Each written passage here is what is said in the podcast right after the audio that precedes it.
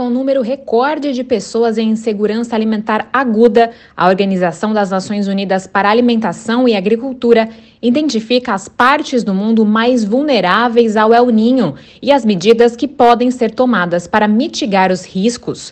Após três anos de presença prolongada, o Laninha deixou o cenário atmosférico global, dando lugar a uma transição para o El Ninho um evento climático que normalmente distribui padrões climáticos na direção oposta. Embora possa ser um alívio para algumas regiões afetadas pela seca, como o chifre da África, o fenômeno pode significar problemas para outras partes da África, América Central e Extremo Oriente Asiático.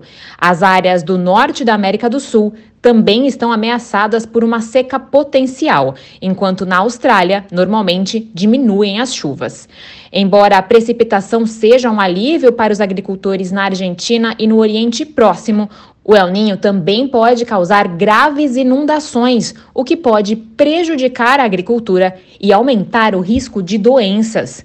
Este é um risco particular que a FAO examinou em relação à África Oriental, que enfrentou quatro anos de déficits extremos de chuva e onde a recuperação levará muito tempo de qualquer maneira, mesmo que elas finalmente retornem. Austrália, Brasil e África do Sul, todos os principais produtores e exportadores de grãos, estão entre os países em risco de seca, assim como outras nações da África Central e Ocidental, Sudeste Asiático e Caribe.